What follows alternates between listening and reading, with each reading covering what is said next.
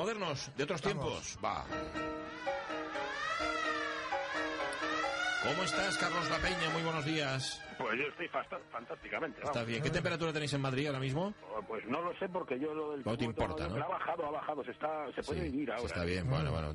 ya, ya, no estamos ahí y desde luego además yo es que a 55 grados en tres, en tres días algunas carrilladas que te mueres. Sí, ¿verdad? O sea, lo de la cocina baja temperatura está muy bien y yo creo que ya por, si vamos a estos países pues llegamos a... No tenemos ni que comprar aparatos. Sí, señor, pues fíjate, lo pones ahí en la calle y ya está, sí, señor, vuelta y vuelta. En, en las tapas de las alcantarillas pues hace como parrilla, ¿no? puede, funcionar. Bien. Bueno, en las últimas semanas hemos dedicado Modernos Otros Tiempos a uno de los compositores más importantes de la historia del cine y eso que él, lo contamos aquí también, siempre hubiera querido ser autor de música de mm. conciertos, es decir, que no dependiera de unas imágenes que ambientara. Hablamos, claro está, de Bernard Herrmann. Sí, sí, vamos, y además, si no recuerdo mal, pues nos habíamos quedado en las vísperas de una de sus obras más conocidas, quizás una de las películas más importantes de la colaboración de nuestro moderno y de Alfred Hitchcock, que era Psicosis, y estos afilados violines.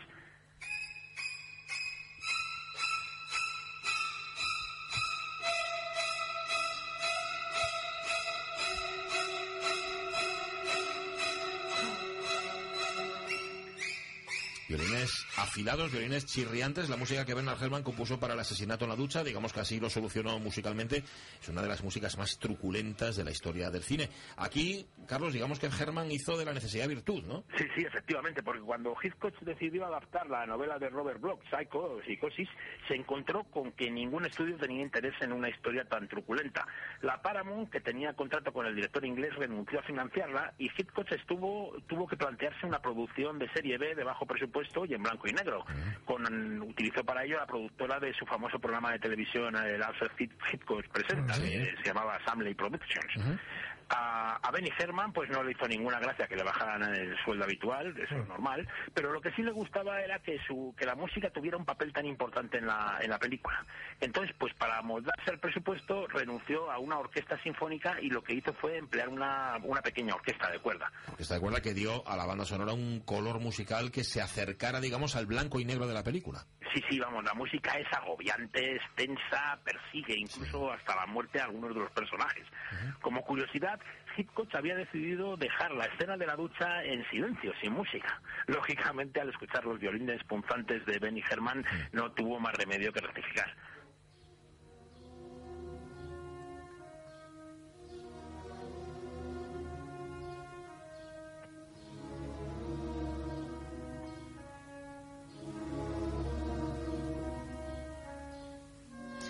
Después de Psicosis vinieron Los pájaros y Marnie la ladrona, justamente de esta peli del 64 de las que estamos escuchando su tema principal. Sí, en Los pájaros Hitchcock no quería música, solo quería el grito de las aves y el grito de las víctimas de las aves. Herman se limitó a diseñar electrónicamente pues sonidos que recordaran a los a los gritos de los de los pájaros. Marnie la ladrona fue otra cosa. Esta película, que para mí es una obra maestra, fue la última colaboración de, de Benny con Hitchcock y además fue un tremendo fracaso en taquilla. Nuestro moderno empleó la misma plantilla orquestal que utilizó para la primera colaboración con Hitchcock, que con, para el Pero ¿Quién mató a Harry? Aunque la música no se parece absolutamente en nada. Benny Herman construyó un retrato psicológico tremendo de la protagonista y Hitchcock pues tuvo reservas con la música porque pensaba que Herman se repetía y el fracaso comercial estrepitoso de la cinta le hizo pensar que el estilo de Benny estaba, estaba pasado de moda.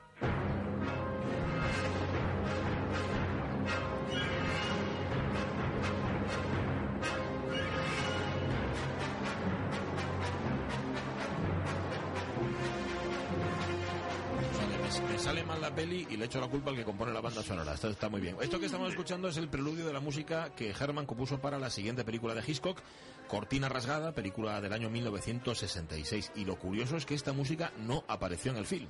No, vamos, pues como hemos dicho antes, el fracaso de Marnie dejó bastante tocado a Hitchcock, que no estaba acostumbrado a perder pues ni a las canicas, ¿no? Y entonces Hitchcock lo que hizo fue pues culpar eh, una parte muy importante del fracaso a la música de Benny, vamos, sí. juego sobredimensionado pues no cabía algo que no fuera pues echar la culpa a otro, vamos. Dice la versión oficial que tanto el director como la Universal pidieron a Herman una música un poco más moderna, un poco más jazzy, un poco más pop, incluso, ¿eh? Algo a lo que Herman, vamos, se negó en redondo.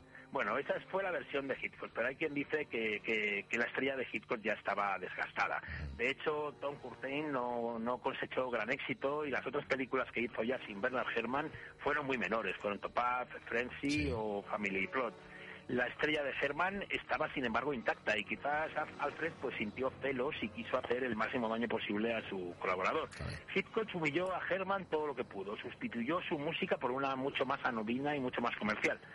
Herman se dio cuenta de que, de que en Hollywood ya, ya no interesaba la expresión artística y lo único que interesaba eran los resultados económicos. Así que abandonó su puesto en la academia, mandó al guano a la industria de Hollywood y se fue a Europa ocho años de exilio voluntario.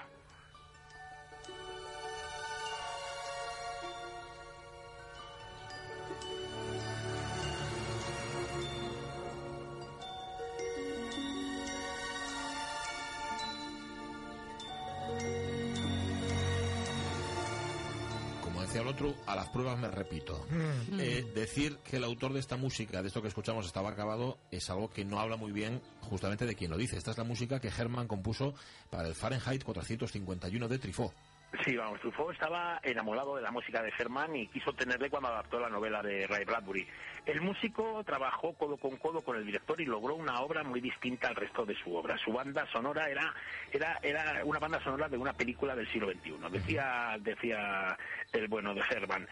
Eh, siento que la música del próximo siglo podría revertir en una gran simplicidad lírica y que ello no podría ser tratado con todos estos tipos de mecanismos. Sus vidas podrían ser explotadas. Entonces, en su música, lo que querían eh, los habitantes de ese siglo XXI sería desear algo de sencilla desnudez, de gran elegancia y de simplicidad. Mm.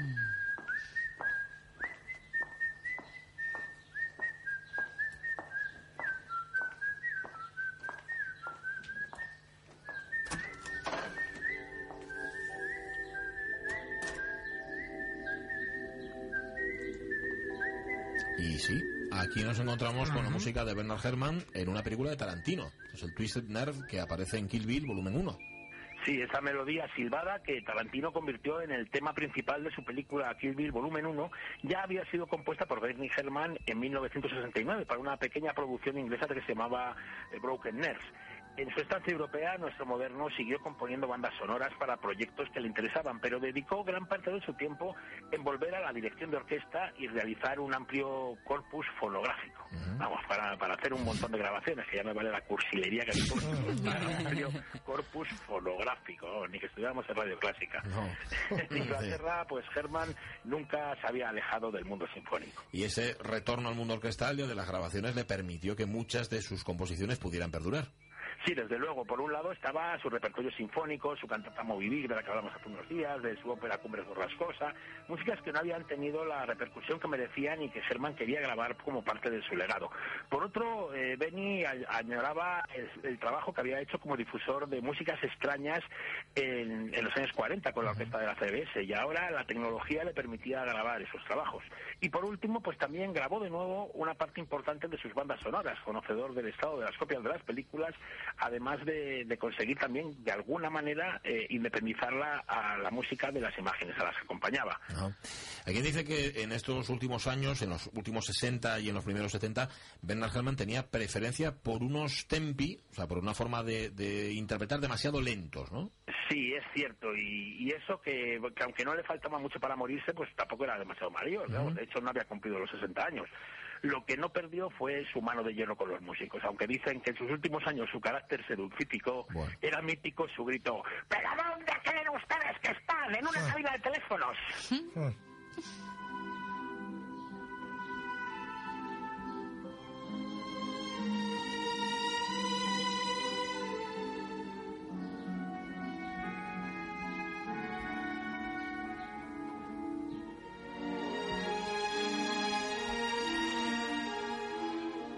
Esta es la banda sonora de Obsession de Brian De Palma, director que fue el principal culpable del regreso de Bernard Herrmann a los Estados Unidos en el año 73. Sí, sí, así fue. De Palma era un declarado seguidor del hip hop clásico y entonces pues adoraba la música de Benny Herrmann y entonces se encargó la banda sonora The Sisters de 1973 y esta de Obsessions de 1976.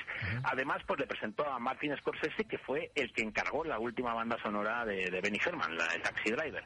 Benny murió en un hotel de Los Ángeles apenas unas horas después de terminar de grabar la música de Taxi Driver. Era el día de Nochebuena de 1975 y apenas tenía 64 años.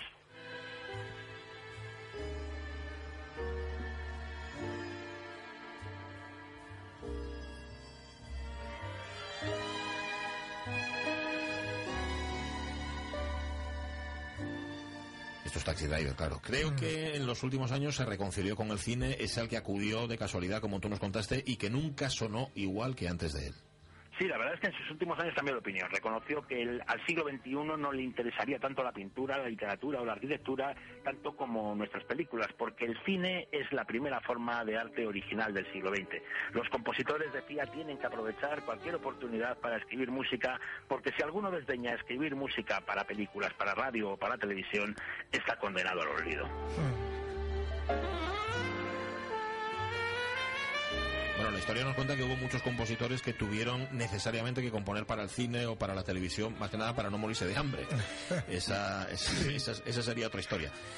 Aquí en España, por ejemplo, hoy estamos pensando en compositores como yo que sé, un Bernaolo, un García Abril, que ni puñetero caso, pero fíjate, luego componiendo sintonías y bandas sonoras, pero bueno, aquí tenemos a un Bernard Herrmann que justamente quería lo contrario, él quería ser respetado por su música de concierto y al final lo tenemos como uno de los grandes, si no el más grande, de la música de cine del siglo XX. Em, ha sido un placer, Carlos La Peña. Yo El creo, placer siempre es mío, ya yo, sabes. ya-. Yo creo que en septiembre, ya- en septiembre volveremos otra vez, ¿no? Vamos a, Sí, porque a vamos, revisar. yo, vamos, eh, os voy a echar de menos hablar con vosotros, porque a vosotros no os voy a echar de menos que voy a seguir oyendo todos los días. Eso está bien, pero bueno, eso ya bajo tu responsabilidad, ¿eh? A Sí, sí, nosotros, bueno, ya, nosotros pero nos asumo, asumo las consecuencias. Muy bien.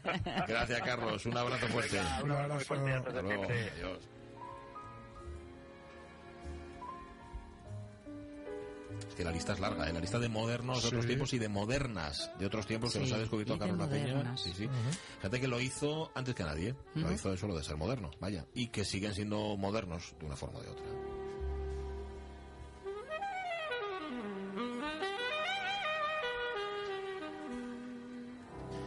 Que no puede estar hoy con nosotros porque